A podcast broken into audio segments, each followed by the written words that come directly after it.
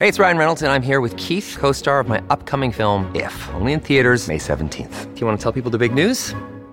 All right, I'll do. it. Sign up now and you'll get unlimited for $15 a month in six months of Paramount Plus Essential Plan on us. Mintmobile.com slash switch. Upfront payment of $45 equivalent to $15 per month. Unlimited over 40 gigabytes per month. Face lower speeds. Videos at 480p. Active Mint customers by 531.24 get six months of Paramount Plus Essential Plan. Auto renews after six months. Offer ends May 31st, 2024. Separate Paramount Plus registration required. Terms and conditions apply if rated PG.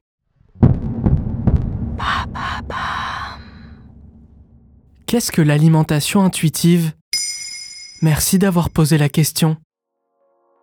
En 2019, une étude de l'INSERM révélait qu'en France, 7 femmes sur 10 et un homme sur 2 voulaient perdre du poids. Chez les femmes, 30% ont déjà suivi 5 régimes dans leur vie, des fois dès l'enfance.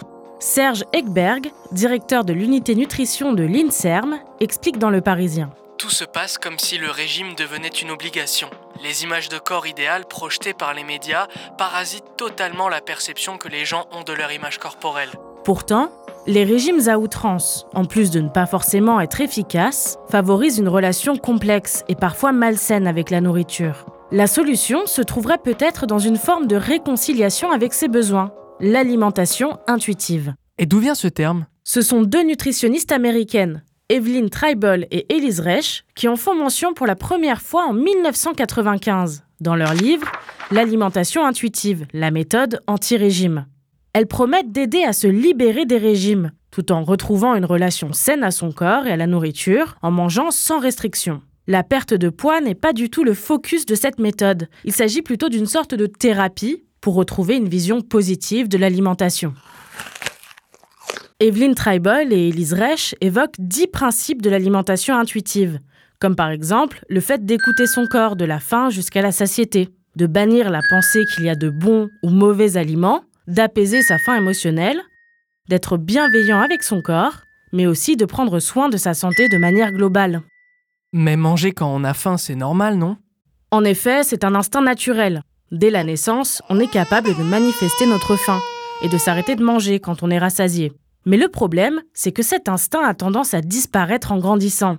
En formant des habitudes malsaines, on peut complètement perdre cette capacité à écouter son corps et se retrouver dans un engrenage de restrictions ou d'abus. Comme l'explique Juliette Savio, coach en alimentation intuitive interviewée par France 3 Hauts-de-France. C'est une démarche qui peut être très longue pour certains, ne serait-ce que parce qu'il faut rejeter la culture des diètes tout en honorant sa faim.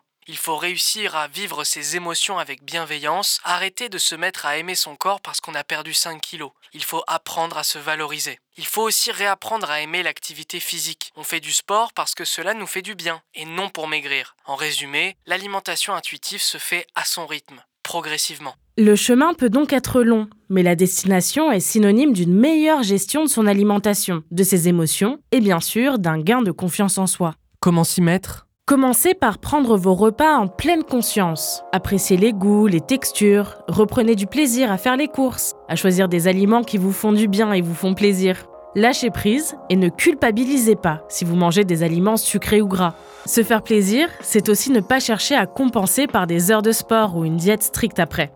Voilà ce qu'est l'alimentation intuitive. Maintenant, vous savez. Un épisode écrit et réalisé par Mayel Diallo. Ce podcast est disponible sur toutes les plateformes audio. Et si cet épisode vous a plu, vous pouvez également laisser des commentaires ou des étoiles sur vos applis de podcast préférés.